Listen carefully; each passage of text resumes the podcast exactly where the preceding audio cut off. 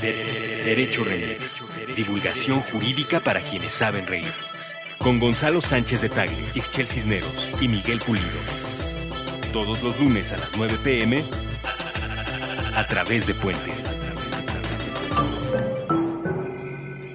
Amigos y amigas de Derecho Remix, en esta ocasión tenemos un programa especial con E mayúscula. Nos visita desde lo más profundo del Poder Judicial de la Federación un amigo de este programa, Carlos Soto Morales, magistrado de circuito. Con él platicamos sobre lo que implica ser un juez, cuáles fueron las ideas que rondaron en su cabeza para inscribirse en el Poder Judicial de la Federación y hacer carrera como impartidor de justicia, qué libros le gustan, qué libros no le gustan, cuáles son sus aficiones y sus pasiones. Acompáñenos, escúchenos. Esto es Derecho Remix. Buenos días, buenas tardes, buenas noches, bonita madrugada o cualquiera que sea el recurso de apelación, la instancia jurisdiccional, el ámbito competencial en el que estén escuchando este podcast. Ahora sí ya te pasaste, Lanza. ¿Así? Sí, ¿qué onda con eso? Es que estamos haciendo una introducción a tono. Exactamente, a Porque el contexto hace la diferencia. Exactamente, pero, pero no te pongas este, punk. Iremos llegando al- a, darle sentido a cada una de esas palabras. Queridas y queridos escuchas de Derecho Remix, tenemos un invitado especial, prometido ampliamente desde hace mucho tiempo en redes sociales. El magistrado Carlos Soto. Bienvenido. Muchísimas gracias por la invitación. Bueno, es un placer. Y además también estamos compartiendo micrófonos, ya escucharon, con Gonzalo Sánchez de Tagle, Ixchel Cisneros, Miguel Pulido, el pleno de la Sala Mayor de Derecho Remix. Aquí.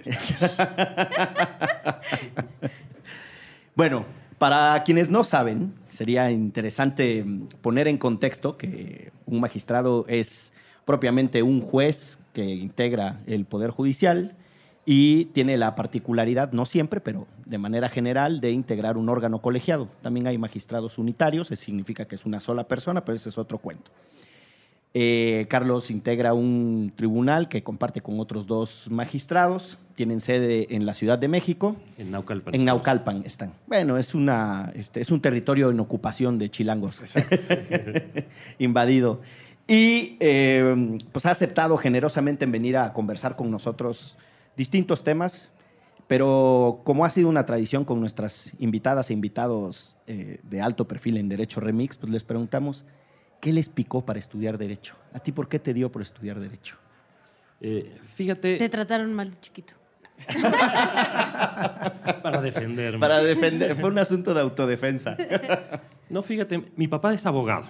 Ok. Este, y, y pensándolo bien, yo creo que el 70% de mis familiares, por lo menos de la línea paterna, son abogados. Mira. Y yo recuerdo, a lo mejor tendría que 10, 11 años, estaría en secundario, saliendo de la primaria, y agarré una constitución que tenía mi papá ahí en uno de los libreros, y, y me puse a leerla, por lo menos los primeros artículos que más o menos se entienden, ¿no? porque ya después se, se empieza a poner más difícil la Claro, cosa. sí, sí, sí.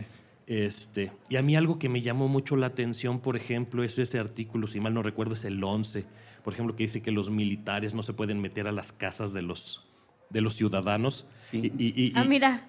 Dice, usa un término, ¿no? Usa paisanos. ¿Qué, qué término usa la Constitución eh, en el 11? Ya estamos autoexhibiéndonos aquí, ¿no? Sí, sí, sí, pues para pronto aquí la... Habla de paisanos, pero tratándose de juicios, dice. De juicios, ok, de juicios.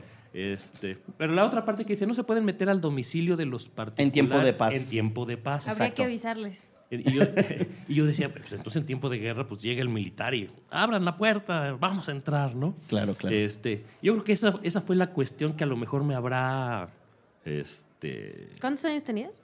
Tenía como 11 o 10 años. Ah, bueno, yo mi primera constitución la tuve en la maestría y porque me obligaron a comprarla. y, y leí solo los artículos que me Oye. obligaron a leer y ya va. Es que la educación cívica después es medio, medio trucha aquí, pero la debiste haber leído más temprano. No toda, como diría el clásico, pero No, sí el algunas típico, partes. el, el de la educación, ¿no? Esos artículos que te obligan en la primaria. El apasionante artículo 27 y 123. Y ya, el ¿no? primero, el tercero, y ya, punto, se acabó. Pero nunca abrí una constitución. Venía en el libro de texto, venían esos artículos específicamente. No te regalan con tus libros de primaria una constitución. Oye, y teniendo toda una familia de, de abogadas y abogados, ¿era el tema de conversación en, en- en las comilonas familiares? Fíjate que a lo mejor no tanto en, en, en comidas familiares, no. Más bien me acuerdo a mi papá, pero con sus amigos, ¿no? Este, de que estaban en, no sé, en, algún, en alguna cena, ya en la sobremesa, y pues obviamente todos sus amigos de la universidad, pues abogados, ¿no? Y se ponían a platicar que fíjate que yo tengo un asunto así, que yo tengo un asunto así. Yo recuerdo, por ejemplo, sus amigos, algunos son notarios públicos, otros son abogados litigantes, este, y algunos igual jueces o magistrados. Este, entonces, pues, es que a fin de cuentas, cuando estás en esto, realmente ya tu tema de conversación se va reduciendo, ¿no? Yo me junto con mis amigos y si no hablamos de derecho, hablamos de fútbol, ¿no? Entonces dice uno, pues no hay como de, como de qué otra cosa voy a hablar, ¿no? No puedo hablar de, ¿Y tus familiares también están o hicieron carrera judicial? este, sí, por ejemplo, mi papá, mi papá es magistrado Ok, a la fecha. a la fecha, está a un año de jubilarse. Ok. Este, y de hecho yo creo que por eso a mí me nació la- el- el- el- las ganas de estudiar, de, de trabajar en el Poder Judicial. Aunque mi idea cuando yo salí, más bien cuando yo entré a la universidad, era ser litigante. Yo tenía un primo eh, que ya estaba litigando y que me decía, no, los litigantes viven a todo dar, tienen su horario y si, van a tra- si quieren trabajan, si no quieren no trabajan. Yo decía, no, pues eso está a todo dar, ¿no? De eso, de eso quiero. de eso quiero. Pero por X o por Y me metí de meritorio un juzgado. ¿Qué es eso? Como pasante. Como pasante, o sea, vas al, vas al juzgado y no te pagan. ¿no? El, tiempo que te queda libre de la universidad. Entonces ahí te ponen a coser expedientes, a, A sellar. a sellar los expedientes. Que eso ya no lo tienen que hacer, ¿no? Con el nuevo sistema de justicia penal. en el penal, pero los otros, los otros siguen existiendo, los que técnicamente se le engrose, que es el ir, a- el ir agrupando texto. Sí, no, porque inclusive en el sistema penal sigue habiendo expediente en papel. Ok. Au- O sea, aunque una, una. Matemos arbolitos. Este, sí, aunque una audiencia dure cinco horas y se supone que se videograba, se tiene que levantar un acta. A tal fecha se levantó esto, esto, esto. Y muchas peticiones se siguen haciendo en papel. O sea, los, los expedientes penales orales tienen un respaldo, por lo menos en papel, que debe de rondar las 100 hojas más o menos. Entonces, eh, Los meritorios siguen cosiendo por lo menos esas 100 hojas. esas 100 hojas. Y taladrando, porque el arte del taladro sigue siendo efectiva en el Poder Judicial. Ah, claro. Sí, sí, sí. No, y se descompone el taladro y se paraliza el tribunal. Ya, na- ya no se puede trabajar realmente, Claro, ¿no? claro. ¿Quién pensaría que el taladro es una parte sustantiva de la impartición de justicia en este país, no? Chale, me parece tan arcaico. En uno de los primeros episodios que tuvimos aquí con, con un grupo de jóvenes, que vinieron dos, que coincidió que eh, habían sido meritorios, Lalo eh, e Itzel. Y nos contaban, ¿no? Un poco como las peripecias de los tribunales y tal. Y yo cuando los escuchaba me acordaba no del taladro, sino de la famosa aguja, que es una, así literalmente es como una agujota para coser. Y ahí los ves presionando así el, el expediente hasta someterlo para lograr que el hilo pase hasta el otro lado. Entonces, bueno, fuiste meritorio y eras el más diestro en coser expedientes. No, inclusive... eh, no, y- Nadie cosía expedientes más rápido que Carlos Soto. no, inclusive, fíjate que hasta la fecha, digo, ya tiene no, a lo mejor unos dos o tres años que no agarro un expediente yo para, Para coserlo. para coser. Este, digo que de, que de vez en cuando sí, a veces sí, cuando vienen descosidos, desamarrados los expedientes, porque hay, hay que hacerle su el nudo con. Sí, tiene su ciencia, no, Es, no es así nada más hacerle un nudo a la y se va. Tiene que hacer un nudo fácil de poner y fácil de quitar para cuando pongas las, las siguientes hojas, ¿no? Este, entonces, digo, los nudos todavía los hago. De llega, me llega un expediente escosido, bueno, pues ahí agarro. Para acordarme de mis buenos tiempos. Pase, pase el expediente a revisión con el magistrado. Hacer- ¿De nudo o de contenido? Claro, claro. Este, no, pero sí, eh, son cuestiones que va uno viviendo y que, digo, no se pueden olvidar jamás, ¿no? Eh, la, cuestión esa de, como dices tú, de, la cocida, pues yo creo que digo, jamás lo voy a olvidar. Cuando estaba yo de meritorio, por ejemplo, el secretario con el que estaba yo, eh, yo empecé en la sección penal de un juzgado de distrito. Entonces, recuerdo que iba a haber una visita, porque en ese entonces los ministros de la corte iban a visitar a los juzgados y a los tribunales de todo el país, ¿no? No, que va a haber visita, entonces hay que poner más o menos a- en, en orden el juzgado, ¿no? Y entonces él se la pasaba haciendo acuerdos todo Guardaban el día. las tortas, los para, yogurts. que, para que no se dieran cuenta.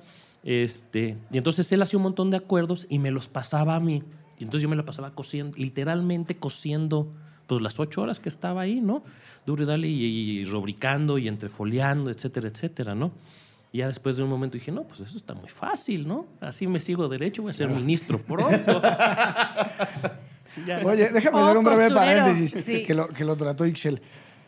La cultura alimenticia en el Poder Judicial mexicano. Yo hace muchos programas, quizás en algunos de los que refería Miguel, yo conté que en algún momento fui un juzgado de lo civil aquí en la Ciudad de México, cuando todavía estaban en Niños Héroes, si es que, no sé si los han cambiado a los juzgados civiles. Según Creo que siguen. Creo que siguen, ¿verdad? Sí. Bueno, da igual. Entonces yo iba a mis 18, 19 años a verificar el expediente en donde un señor se jugaba el patrimonio de su vida. Y llego al archivo, no, pues que aquí no está. Y mientras me voy acercando a la oficina del juez, un vaho, casi, casi una áurea, pero visual, o sea, la podías agarrar. Y resulta ser que en la, en la, secretaria, en la mesa de la secretaria del juez había un perol con barbacoa, acompañada de dos salsas. Habías dicho que eran carnitas. Ya No, barbacoa, barbacoa, siempre fue barbacoa. El perol de barbacoa. El perol de barbacoa. Escuchen ustedes Dos el salsas, episodio correspondiente. el episodio correspondiente y a ver quién dice la verdad. no, pues tú estabas ahí. Y entonces era el cumpleaños del juez y pues estaba la barbacoa a disposición y la secretaria del juez tenía mi expediente y no me dejó verlo hasta que no se acabaron sus barbacoas. No digo, esas cuestiones todavía siguen. eh, a mí me ha tocado, por ejemplo, no recuerdo yo si era secretario, todavía era oficial, oficial administrativo, que es el nombre de los mecanógrafos. Este, y en el juzgado en el que trabajaba, una vez o dos veces al mes, por ejemplo, cerraban literalmente la secretaría y se ponían a comer tacos. No, y aparte era un horror del olor al, y decía, pues que esto no es un- esto no es propio de un juzgado federal, ¿no? O sea, este, yo por lo menos aquí en el, en el tribunal donde estoy, por ejemplo, digo, tampoco puede ser un dictador y nadie come y no sé qué, ¿no? Pero pues, digo, pero- pero como que dicen, bueno, si van a traer, tráiganse una manzanita, un, Sí. un sándwichito, algo que no genere. El almuerzo que Pero no a, sea- po- a poco hay gente que a la fecha sigue sacando sus charales ahí con, este, con Valentina. No, fíjate, ya cada vez, ya cada vez es menos. Este, y sobre todo porque se da una mala impresión al público, ¿no? Digo, si vas pasando fuera del metro y hueles eso, dices, ah, pues está bien, ¿no? Y qué rico se me antoja, me va a parar. Pero si estás en un juzgado, en un tribunal, yo, yo creo que eso no puede Claro. ser, ¿no? Oye, ¿y fuiste de todo? O sea, desde meritorio, este, todo, pasaste todos los escalafones habidos y por haber en la estructura judicial. Todos los escalafones, sí, porque es el, el meritorio, o sea, sin sueldo, ¿no? El oficial judicial, antes se llamaban oficiales judiciales, luego les cambiaron el nombre a oficial administrativo. que es el mecanógrafo que nos que es decías. el, el mecanógrafo, eh, y que generalmente solamente se aceptan a, a estudiantes de derecho o gentes que acaban de terminar, porque a fin de cuentas sí hacen cosas jurídicas, ¿no? Ok. Este, fui actuario aquí en la Ciudad de México, entonces ya ves el actuario. ¿E-, ¿Eres una guía roji? O sea, si te preguntamos los cruces de calles, ¿te lo sabes? Tienen fama de eso los actuarios, de ser... Sí, no, pero fíjate que yo cuando fui actuario fue la peor época de mi vida. Yo, yo sí nací para ser burócrata. ¿Y qué hacen los actuarios? Gran pregunta. Los actuarios son los que tienen que llevar a cabo físicamente las órdenes del juez. Entonces, por ejemplo, hay que lanzar a una persona que está en un inquilino que dejó de pagar las rentas.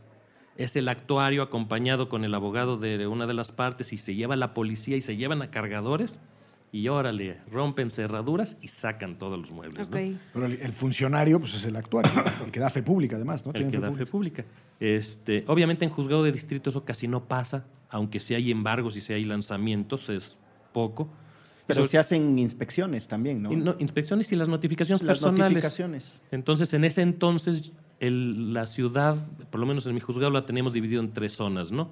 Sur, norte y centro. Y yo solamente estuve de actuario tres meses. Siempre me tocó la zona sur. Este, no recuerdo, según yo era más o menos como desde estas zonas como hacia completamente, me tocaron hasta Xochimilco. Me tocaron todavía domicilios, domicilios conocidos en Xochimilco. Y entonces, todavía ¿qué? existen. ¿A preguntar o qué? Sí, pues vas y preguntas a la tiendita, oiga, la señora Juanita, ¿en dónde vive? Ay, aquí desde dos vueltas a la calle donde hay una calle con una casa con Sí, un sí, perro, sí. ahí va y pregunta. ¿no? Entonces todavía hay partes de la ciudad que, por lo menos hace 20 años que yo fui actuario, este, había Y domicilio. era llegar temprano al juzgado, recoger todas tus, todas tus notificaciones, lo que tuvieras que hacer, e irte todo el día a la calle.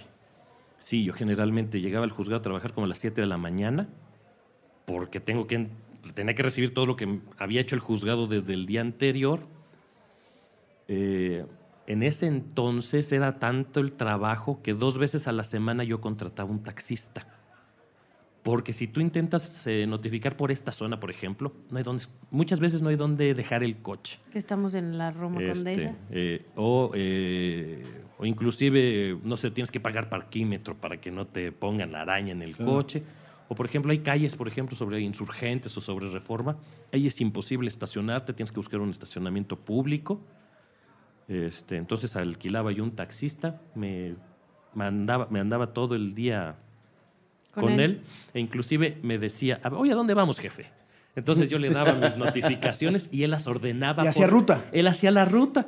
Ahora sí, agárrese, ¿no? Y íbamos, íbamos, íbamos. Y luego hay que regresar porque si no los encuentras, les dejas el citatorio para que te esperen y regresábamos. Entonces ya se la sabía y ent- entonces obviamente empezábamos desde lo más lejos y nos íbamos acercando. Ya como a las 4 o 5 de la tarde llegas al juzgado, entregas todo lo que se puede entregar y te tienes que llevar el trabajo a la casa para hacer las razones este, de todas las notificaciones que hiciste, no sentar en un papel ¿Qué pasó? qué fue lo que pasó. Porque Ok. ahí haces unas cositas y a lo mejor te firman, pero ya después tienes que hacer un acta más, En forma. más en forma, ¿no? Entonces era un trabajo que te costaba todo el día.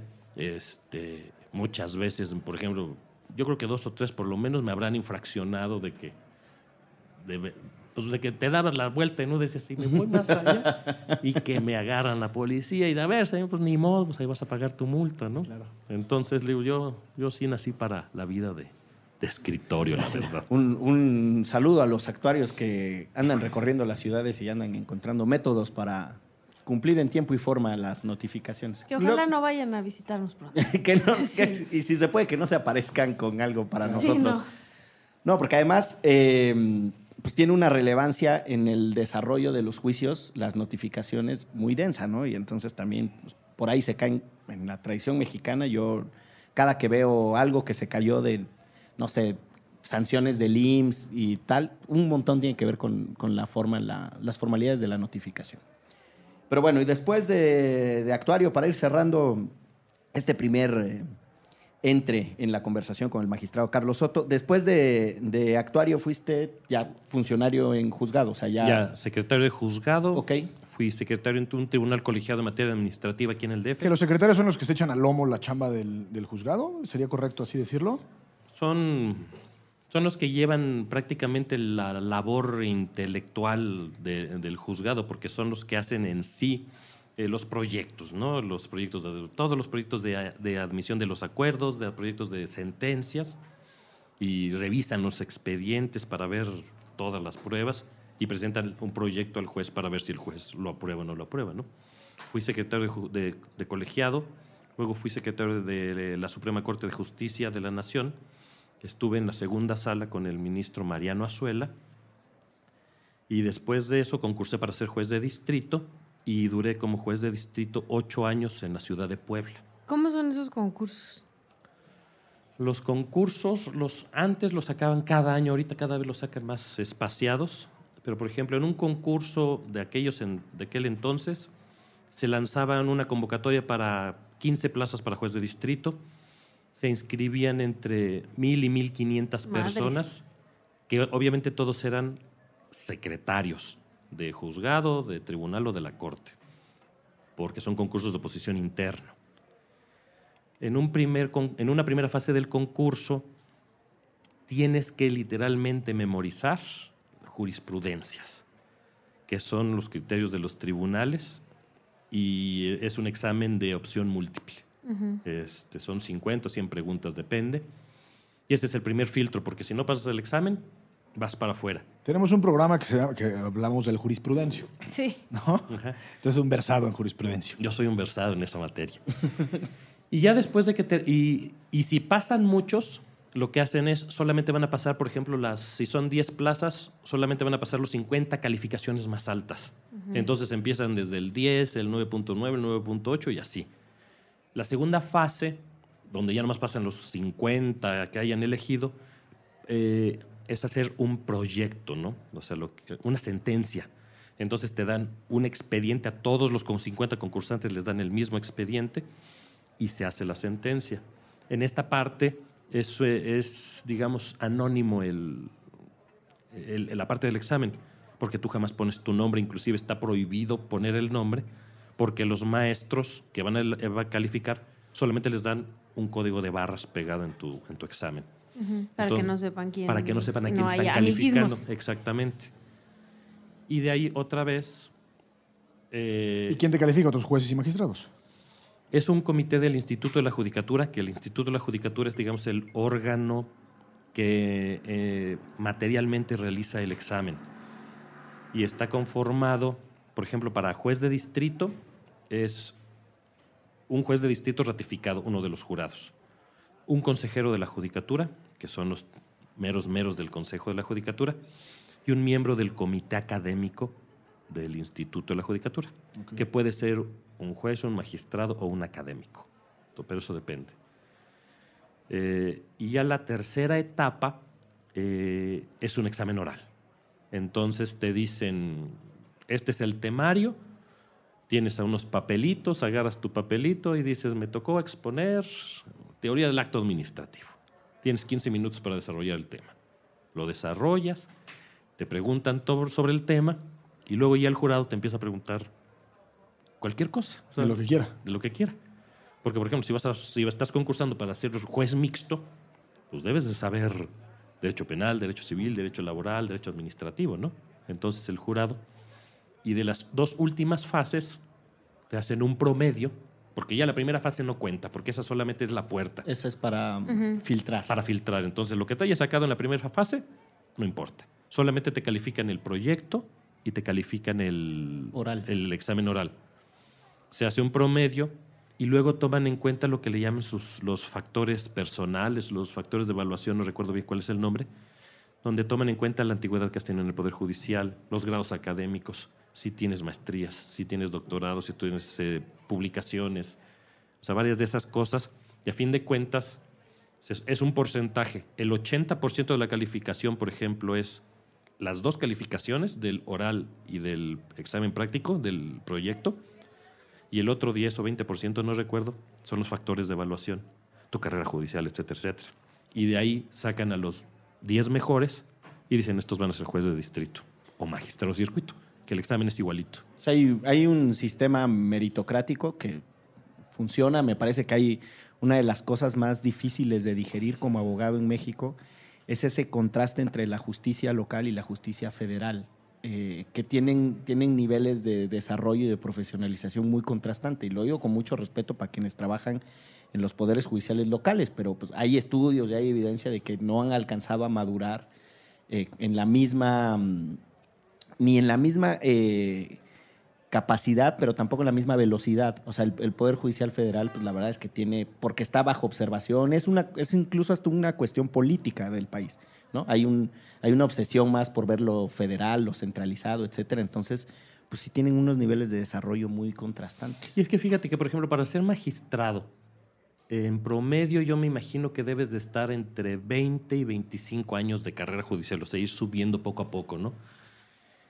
Y en algunos tribunales, o en la mayoría de los tribunales locales, yo creo, este, muchas veces los magistrados los eligen a propuesta del gobernador eh, con apoyo del Congreso local, que generalmente, si son del mismo partido, pues Son- es un simple trámite administrativo.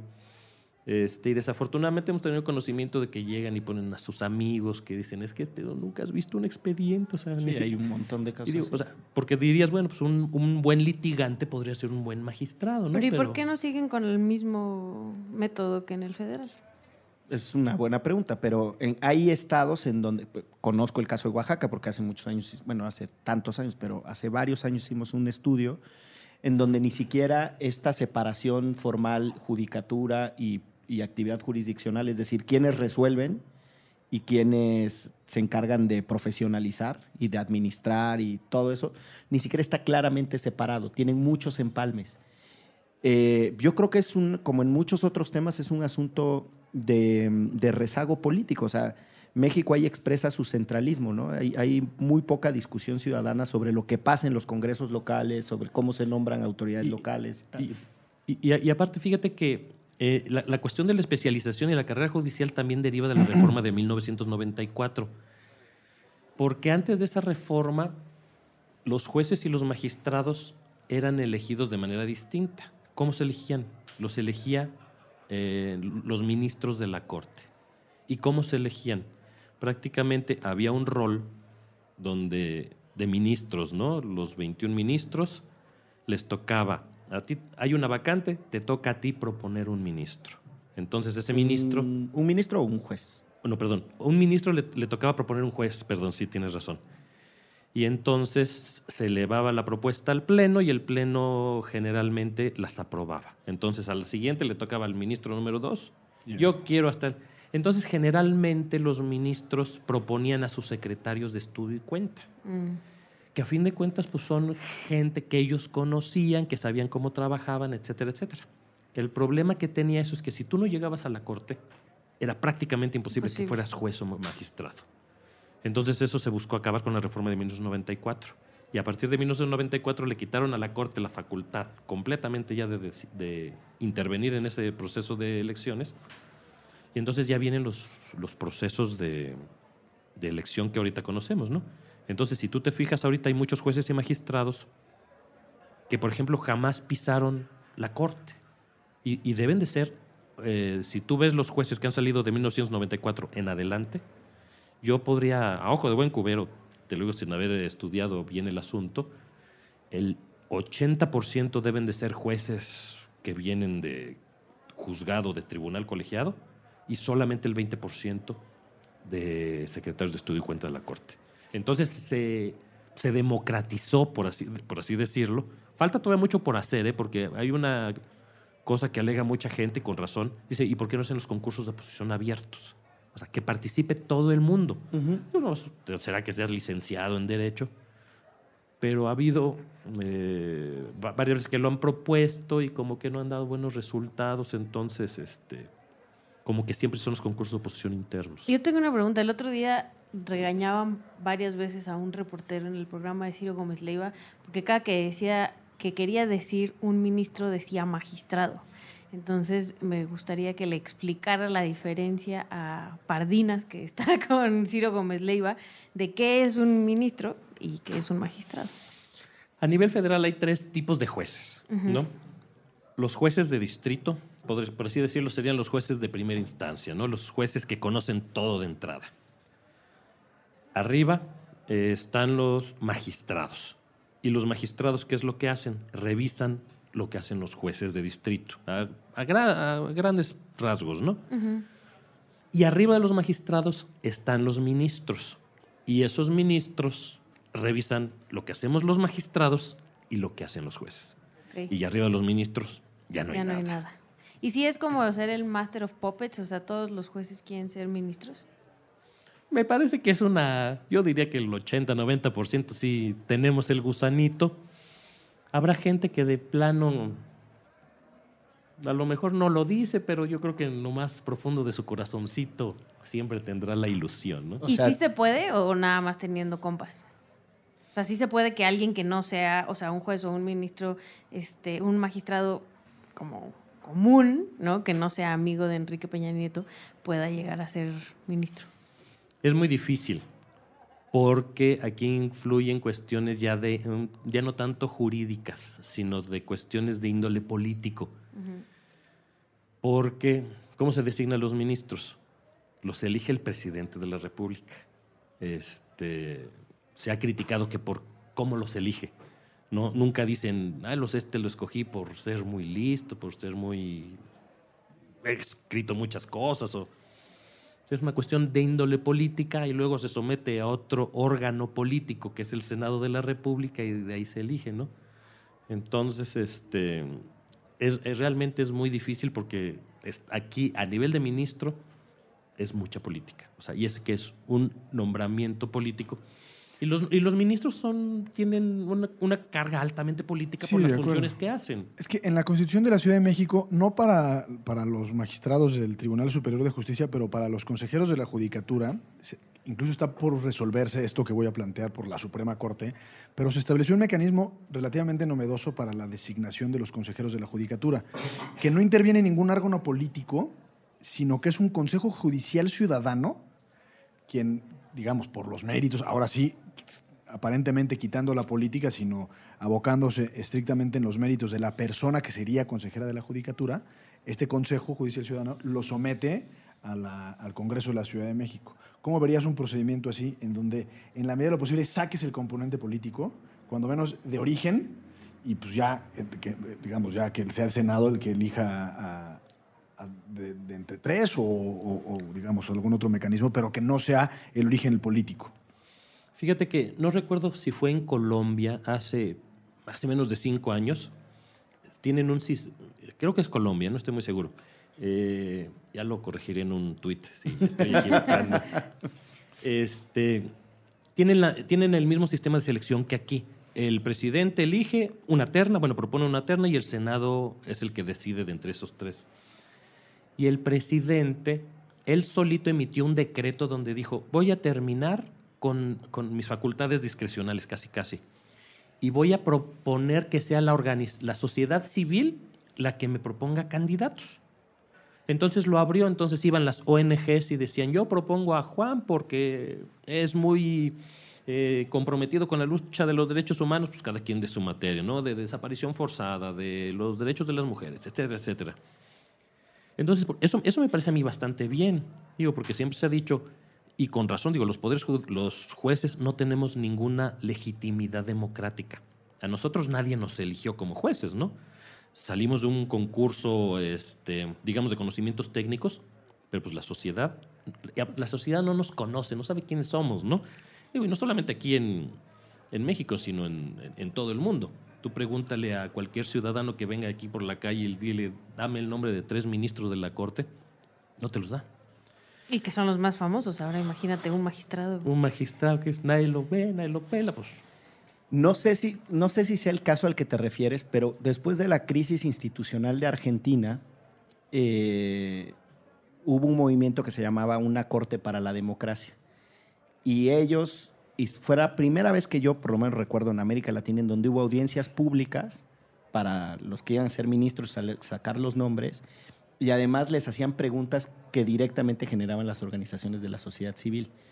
Eh, en Colombia acaba de haber cambio de, en la Corte Constitucional, pero ahí además se trae un pleitazo tremendo entre la Corte Constitucional y la Suprema Corte, que es otro cuento que no nos va a dar el tiempo ahorita para, para acabar. Ixchel nos va a odiar si nos metemos a eso.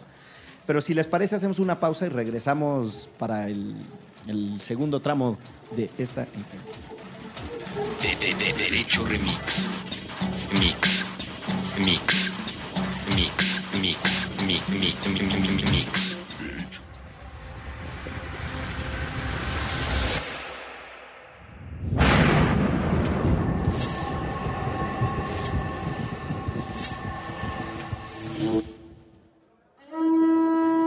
En la escuela nos enseñan a los principales dioses mexicas.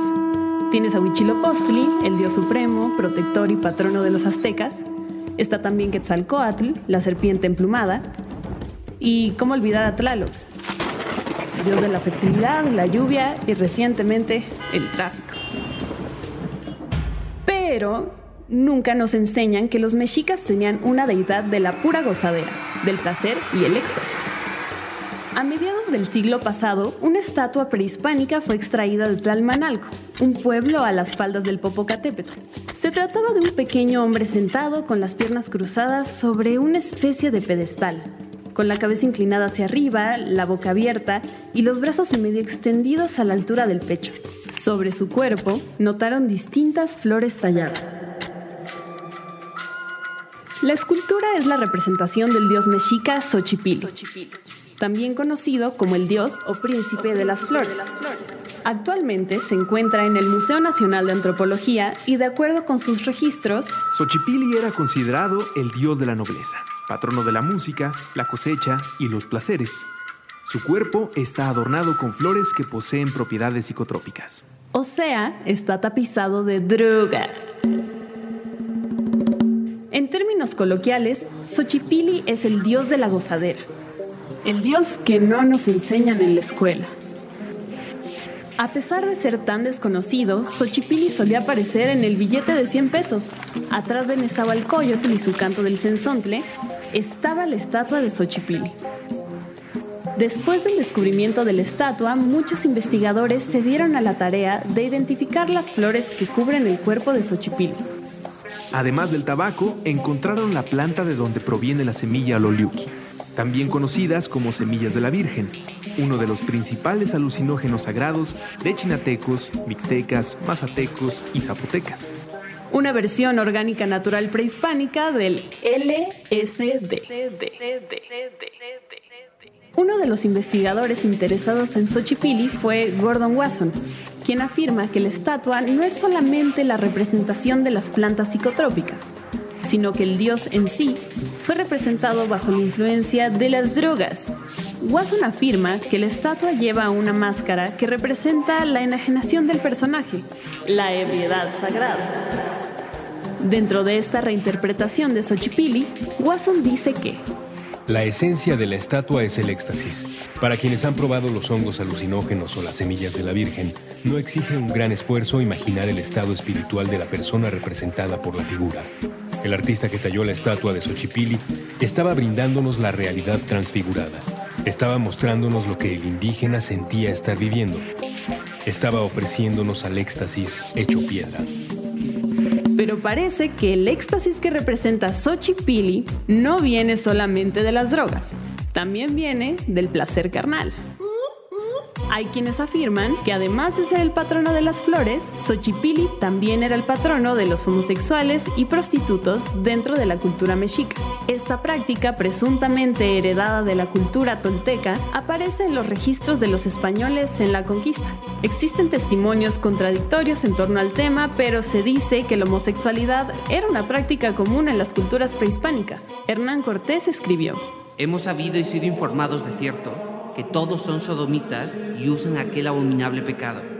También lo menciona Bernal Díaz del Castillo en Historia verdadera de la Nueva España. No tenían mujeres, mas tenían el maldito oficio de sodomías.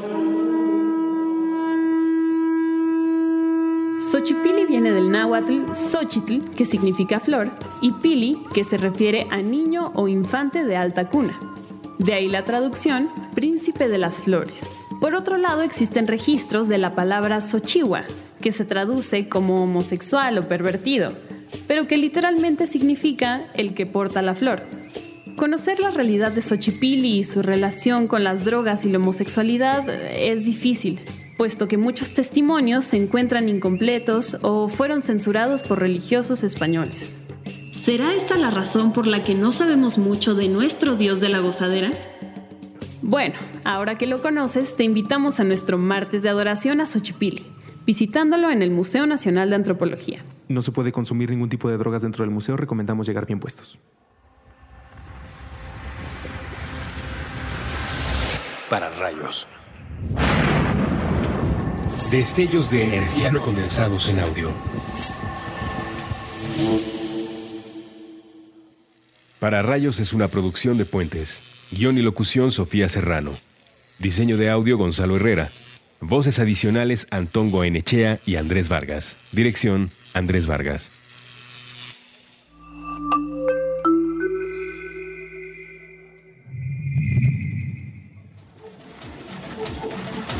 De, de- de- derecho Remix. Mix. Mix. Volvemos a Derecho Remix. Estamos escuchando una entrevista con Carlos Soto, magistrado del Poder Judicial Mexicano, que está sentado en el, ba- en el banquillo de las Inquisiciones Ciudadanas de Ixchel Cisneros. Pues no, no tanto así, nada más es curiosidad. Es curiosidad genuina. Exacto, literal. Este, otra pregunta. No sé si viste que Andrés Manuel, entre su propuesta para terna de nuevo o nueva fiscal, este, está una magistrada. Eh, ¿Qué tal? ¿Qué te parecería que fuera una magistrada la nueva fiscal? Aquí en, en- en esta cuestión de ha habido casos donde magistrados, por ejemplo, dejan de ser magistrados para incursionar en el, en el poder ejecutivo, por ejemplo. Este, recuerdo una magistrada que dejó de ser magistrada, por ejemplo, para irse al gobierno estatal, a la Procuraduría General de Justicia del Estado de México. ¿no? También ha habido una magistrada que se salió para incorporarse al Poder Ejecutivo este, y estuvo de la, la defensa de los contribuyentes, ¿qué es? ¿La PRODECON? La... FECO. No, la de contribuyentes, la PRODECON. La PRODECON, la Procuraduría de la Defensa de los Contribuyentes. Este, a mí me parece que mientras tenga conocimiento, sobre todo en la materia, ¿no? Porque, digo, si fuese una, una magistrada penal, pues me parece que, que, no, digo, evidentemente debe tener conocimientos eh, para ser fiscal. Y la otra cuestión es de que me parece bien y sobre todo a la hora de que esté desempeñando, el, el, problema es de, de, esta fiscalía nueva que se está, de la, el cambio de la fiscalía, es que la persona realmente sea independiente, ¿no? Me parece que un, digo, y no es anuncio, digo, o, comercial, pero me parece no que... son porras. No son porras. pero, por ejemplo, los que hemos estado de jueces estamos acostumbrados a, en cierta manera, resistir el, el, el, peso que tiene la sociedad, que tienen los otros poderes al momento de, de decidir. Porque, por ejemplo, a mí, a mí, por suerte o por mala suerte, me han tocado asuntos este, digamos, complejos y que mediáticamente inclusive me han, me han agarrado a periodicazos y cosas así. Y entonces dices, no, pues será el sereno, pero pues aquí vamos a resolver como debe de ser, ¿no? Uh -huh. Entonces, yo digo, pues un magistrado que se anime para ser fiscal, como que ya trae la cuestión de la independencia, sobre todo la independencia del Poder Ejecutivo, porque ese es el chiste, que el fiscal no vea como su jefe al, al presidente, presidente, sino sería tal la Debe, debe, de ser tal la independencia de que el fiscal, si ve que el jefe, bueno, más bien no el jefe, no, si el ejecutivo, el, el presidente está haciendo algo mal, pues iniciar una, una, una, carpeta de investigación, ¿no? Una investigación. Entonces, yo no lo vería tan mal, sobre todo que tenga los conocimientos en la materia penal. Yo, yo tengo otra pregunta derivada de lo que tú mismo estás diciendo. ¿Cuál es el caso más complejo? Supongo que son muchos, pero de los múltiples casos complejos que has tenido. Yo sé de uno porque pues, era muy notorio en la prensa, pero no sé si es el que tú escogerías. Eh, eso, ¿cuál es el caso más ya, complejo? Ya, cuenta el chisme, ¿no? El de la reforma educativa, pero uh -huh. Los, la multiplicidad de amparos de la reforma educativa eh, pues, pasaron por por las manos del magistrado, pero ese es otro tema. No, ya no le quiero yo escoger el caso. Fíjate que, eh, como dices, me, ha, me, han tocado varios. El, el, primer, el primer asunto que me tocó siendo juez de distrito eh, fue resolver en el 2008 una ley fiscal que acababan de lanzar, que era el impuesto empresarial a tasa única, el YETU. Se fueron a Puebla para que los jueces que estábamos en Puebla, los auxiliares, lo resolviéramos. Y ese fue un asunto suma, pero ese fue sumamente complejo por la materia fiscal, ¿no? Uh -huh. ¿Qué digo? Uno lee el Código Fiscal de la Federación o la ley del ISR y dice, voy a rendir mis impuestos yo solito. Es imposible. Uno lo lee seguro. Entonces, sí. este, entenderle, entenderle sobre todo la mecánica, o sea, ese, pero ese fue un tema complejo y aparte, por ejemplo, ahí sí, este, durante dos, una, durante mucho tiempo era el, el, el, el a lo mejor el, soportar el, peso social de que esto va a quebrar a las empresas del país, porque sean de esas las empresas, ¿no? Y por otro lado estaba el Estado que decía, si no se apruebas, va a quebrar el Estado, ¿no? O sea, siempre te lo ponen... Con mucho dramatismo. Con mucho dramatismo. Inmediatamente después nos tocó lo de la reforma educativa. Este, y ese asunto, ese asunto fue mediáticamente difícil también, ¿no? Porque el, el peso social que, te, que, tienen todavía los maestros, inclusive fue una anécdota curiosa de que estábamos nosotros en, en Puebla y se metieron, digamos, como de poquito en poquito se fueron metiendo los maestros ¿no? No, si organizados este, están. y ya cuando estaban adentro, pero ya estaban adentro 200 o 300 personas. Entonces ya empezaron a hacer la manifestación adentro del edificio, ¿no? Y que queremos, porque todavía, todavía no habíamos sacado la sentencia. Queremos hablar con los jueces, queremos hablar con los jueces.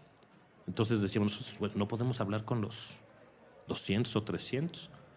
Todos o nada. Este, una, comi- una comitiva, sí, 5 o 10 personas. No, todos. Pues entonces, total, que en ese entonces no recuerdo si éramos 5 o 3 jueces. Este, pues nos tuvimos que bajar los tres. Tuvimos, o sea, abrió el auditorio. es- y ahí sí dijimos, bueno, no vamos a recibir los 300, pero porque físicamente no hay lugar donde No caben. no cabe, ¿no? Pues habrán entrado 100 o 200 personas. Y estábamos los tres con los maestros directamente, pues ahora sí que lo que se llama el alegato de oreja, Exacto. ¿no? Pero los maestros diciéndonos, no, es que pasa esto, pasa esto, pasa esto. Entonces esa fue alguna cosa curiosa que no te enseñan ni en la escuela, ni en la universidad, ni en la escuela ¿Y, y judicial. tú, ¿Y tú como juez y magistrado siempre recibes al litigante, al, al quejoso? Siempre, porque, pues a fin de cuentas, imagínate, muchas veces es el... Ahorita que estoy de magistrado, somos la última instancia. ¿Pero no es obligación recibirlo siempre? Pues sí, digo. No, hay, jueces hay jueces o magistrados que dicen no habla con el secretario, incluso hay ministros de la corte que tienen prohibido eh, a sus secretarios entrevistarse con, con el litigante o con la persona interesada en el asunto. Órale. Pero no, sí, por lo menos este, desde que soy juez y magistrado, siempre he recibido. ¿Y como por qué no? Bueno. Sí. Bueno, hay un principio de imparcialidad también, es decir, eh, en otras instancias, por ejemplo, a mí en instancias administrativas me ha tocado que la autoridad que te resuelve elige no recibirte ni a ti, independientemente de cuál sea tu posición en el procedimiento, ni a la, ni a la contraparte. Ok. por un tema incluso de temor de, de- de- de- de que se pueda malinterpretar, etcétera. Sí, no, y, y inclusive ahorita en materia penal, por ejemplo, ya está prohibido ese tipo de, Acercamiento. de acercamientos. O sea, si, si quieres hablar con el juez, vas a hablar con el juez en la sala, en la audiencia. Nada de que terminando la audiencia vas y le tocas, platicamos, no. No, que también se puede prestar para muchas cosas, ¿no? Justamente por eso, porque si quieres hablar, o en dado caso vamos a hablarle al Ministerio Público, vamos a hablarle a la víctima para que estén todos aquí, ¿no? ¿Y, y qué, qué me vas a hablar? Esa es la lógica, ¿no? ¿De qué me vas a hablar en mi oficina que no me, que no me dijiste en la audiencia? Entonces, esa es la razón. Pero sobre todo en penal, pero como yo no estoy en penal, entonces pues yo sí recibo a toda la gente. Claro. Y, y queda constancia, por ejemplo, en- hay una práctica que ahora están teniendo los eh, ministros, los que reciben gente, de hacer pública la lista de a quién recibieron, cuánto tiempo pudo hablar. O sea, se podría consultar porque no hay una... mm, poco para el balance con la otra parte. Si la otra parte quiere saber a quién escuchó y a quién no, medio puede tener acceso a eso. No, nosotros no lo hacemos. No. No, porque... Datos personales, ¿no? La respuesta ya... No, digo, lo que pasa es que si tú te pones a pensar en, en- la corte, ¿no? En la sala superior del Tribunal Electoral, pues, se ven asuntos este, los más complejos del país, ¿no? Claro. Y acá, pues, en tribunales, muchos de los asuntos que ten, el 90, 95% de los asuntos, digamos, son de, de lo cotidiano, ¿no? Por ejemplo, nosotros que vemos muchas cuestiones en materia administrativa, este, gente que está combatiendo que porque no, que no le gustó porque pagó mucho de predial, que porque pagó mucho de un derecho porque registró su casa o cosas así, entonces no tienen esa trascendencia, pero todo se, se recibe a todo mundo. Claro. Vamos, eh, este programa tiene un, un límite temporal y el magistrado tiene mucho trabajo, entonces no es cualquier cosa tener eh, a un alto funcionario una hora judicial aquí. aquí. platicando con ustedes, pero me gustaría hacerte dos preguntitas muy sencillas. Eh, además del derecho, ¿qué otra pasión te anima? ¿Qué será? Ahorita, a lo mejor por la cuestión, por la por mi situación que estoy viviendo en lo personal, este, pues es la, es la familia, ¿no? Digo, porque ahorita tengo, les platicaba hace ratito, tengo dos eh, niñas chiquitas, este, entonces después de muchos años de eh, casi casi vivir con mi esposa de solteros o de recién casados que tenemos con las niñas, este, como que te, te metes completamente Estás en, la- atrapado en lo familiar. en lo familiar, este, O sea, en lo familiar de tu familia, no Sí, en lo claro. familiar de- del derecho del familiar. derecho familiar. Entonces, este, ya nos olvidamos de ir al cine, digo, de ver películas de, Te sabes todas las de niños. Me sé todas las de niños. Yo también. Ya estás viendo en el Netflix, vamos a ver Frozen, porque es milésima vez Frozen, ¿no? Yo veo Peppa Pig. Yo también veo Peppa Pig. Pero porque me gusta, ¿eh? No por ninguna otra razón. No, a mí me gusta Bob Esponja, las demás las veo. Bueno, no, no, no. Hay muchos que sí veo porque me gustan las caricaturas. Tengo que aceptarlo. Y la otra pregunta es, si no hubieras sido abogado, ¿qué habría sido? ¿Cuál era el plan B? ¿O nunca hubo plan B? No, fíjate que sí. a lo mejor lo consideré alguna vez. A mí, mis papás de chiquito me llevaron a. Me metieron a una escuela de computación. Pero todavía hablándote que a los ocho años, yo creo. Yo creo que me metí como tres años o cuatro años en esa escuela. Pero para aprender a programar. ¿Qué programas en C++? Eh, no, era. Era Basic, Basic. en computadoras Commodore Sí. 64. Uy, no, pues es Ya se puso más técnico que el derecho Sí, este. no, espérate. No, ¿Eso más, qué bien, es? más bien me puse prehistórico. Claro. Porque son las computadoras Commodore. Ya no, era- no, ya no existen. o sea, Ya no existen, son, son de antes del 85. Pero una, No, una pues el 85 referencia tenía cuatro años. chao. anecdótica. Cuando pasaban los partidos de Hugo Sánchez en el Real Madrid y que jugaban lo que ahora sería el equivalente a la Champions, salía en la publicidad de las vallas de al lado de los campos Commodore, que eran, la- eran las marcas de computadora como potentes en esa, en en, esa en época. ese momento. Bueno, X, perdón.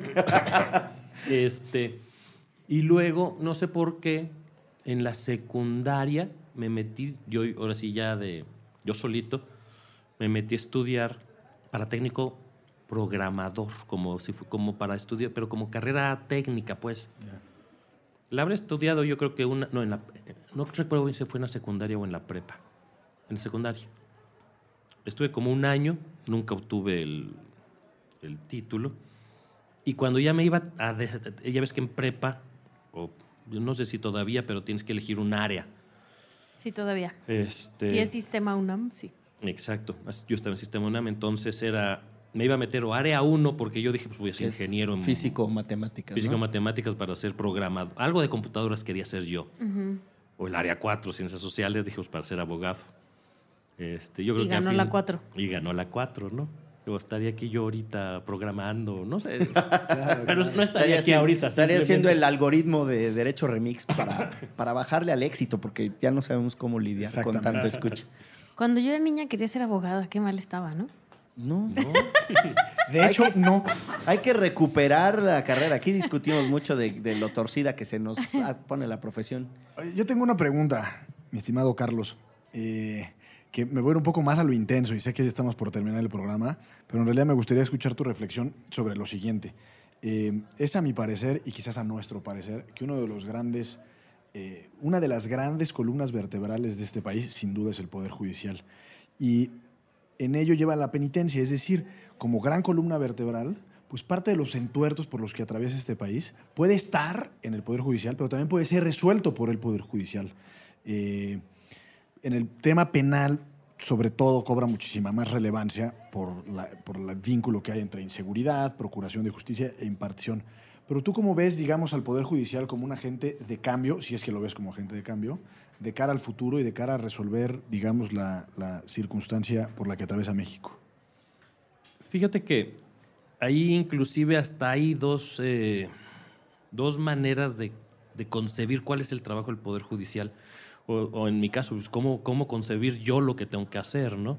Una cuestión sería, una primer parte sería ser un juez, digamos, formalista, o un formalista o conservador, moderado en cierta manera, donde se le ponga un poco, simplemente un poco de escrutinio a lo que hacen los otros dos poderes, porque es lo que nosotros revisamos siempre, ¿no? ¿Qué es lo que hace el Poder Ejecutivo? ¿Qué es lo que, qué es, lo que es el Poder Legislativo? O la otra es eh, concebirte a ti mismo y concebir al Poder Judicial como un motor de cambio. Si ves que el Poder Ejecutivo y el Poder Legislativo no están haciendo su chamba, tienes que decir, pues entonces alguien tiene que hacer la chamba en este país, ¿no? Con los problemas que también ello implica, porque muchas veces dicen, oye, ¿y por qué los jueces van a decidir cuál es la, el ritmo o el destino de la nación si ellos literalmente nadie los eligió, ¿no? Y se critica mucho eso de que el gobierno de los jueces eh, puede ser tan di- dictatorial como una dictadura del poder ejecutivo, ¿no? Entonces yo creo que aquí debes de sopes, debes de tratar de balancear las dos posturas y ver que en determinados casos donde el ciudadano esté viviendo una injusticia extrema por cualquiera de los poderes, el ejecutivo y el judicial, esto me parece que hace poco el ministro Artur Saldívar escribió en su columna que cuando todo lo demás falla, pues los jueces son la última eh, respuesta que tienen los ciudadanos, ¿no? Entonces yo sí me, a mí sí me gusta un poder judicial en cierta manera activo, ¿no? Eh, no solamente pasivo y diciéndole sí a todo al ejecutivo y todo sí al legislativo, pero tampoco un poder judicial que llegue a chocar de tal manera que haga imposible la actividad del Estado, ¿no? Es difícil encontrar la, el, término medio y a fin de cuentas, y lo bueno es de que lo vamos haciendo de poquito en poquito, ¿no? Porque en los casos que realmente trascienden, inclusive que no trascienden mediáticamente. Yo hace, cuando era juez de distrito, por ejemplo, eh, declaré la inconstitucionalidad, por ejemplo, de la figura del arraigo. Entonces dice, ¿sabes qué? Pues lo que hizo el Congreso de la Unión eh, lo hizo medio mal, pero cuidando las reservas porque estaba analizando la, la constitucionalidad de la Constitución. Entonces fue un trabajo, digamos, argumentativo difícil. Y digamos, y ese asunto no trascendió a los medios ni nada, pero dices, de poquito en poquito vas poniendo las piedritas o el camino para tratar de ir arreglando lo que esté mal en el país, ¿no?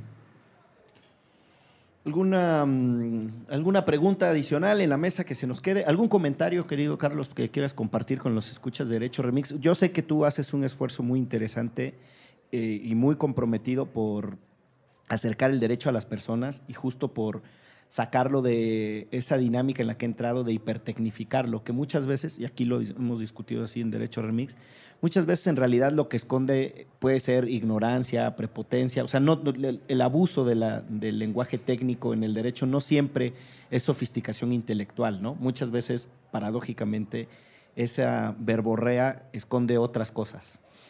Sí, pero fíjate que, eh, digo, lo de la verborrea estoy yo completamente eh, de, acuerdo, se debe determinar, ¿no?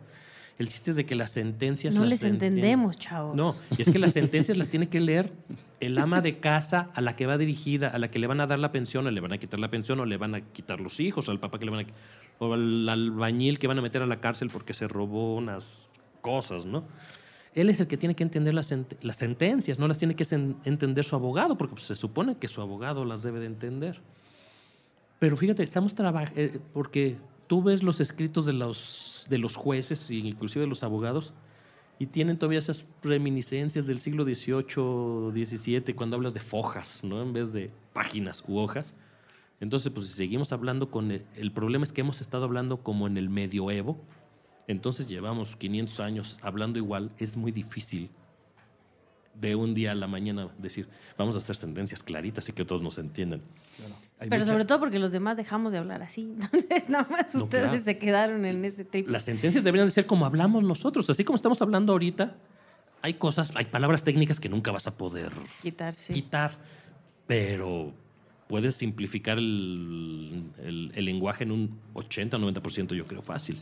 A México le hace falta un movimiento como los gringos tienen uno, el, Legal Plain English, que yo creo que aquí nos hace falta, yo sé que tú usas términos como del lenguaje jurídico claro, cosas así, eh, y esta entrevista ha sido parte de esa, de esa apertura que tienes, se agradece mucho y yo creo que es interesante también que te sigan en, en redes, eh, un magistrado bastante activo en Twitter por lo menos, no sé si en otras más, y con una actividad también editorial interesante en el Huffington Post, si mal no estoy. Eh, escribes una columna. Eh, tu cuenta de Twitter es... Carlos Soto M. Carlos Soto M. Eh, M es de Morales. de Morales, sí. tu segundo apellido. esto fue Derecho Remix. Muchísimas gracias, magistrado, por acompañarnos. ya ven, a los magistrados sí se les puede entender. Y para no quedarnos sin recomendación, ah. Gobierno de los Jueces, Democracia en América, de Tocqueville. ¿No? Es un libro muy denso, pero a quien le, a quien le, interesen los temas, pues es como la, Biblia de, del gobierno de los jueces. Y otra recomendación, la función judicial del mismo invitado. Ándale. aquí para hablar de eso. Muchísimas gracias, Carlos. Muchas gracias. Chao. Chao.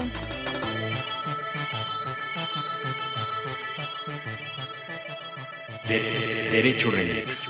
Divulgación jurídica para quienes saben reír con Gonzalo Sánchez de Tagle, Ixchel Cisneros y Miguel Pulido. Todos los lunes a las 9 pm a través de Puentes.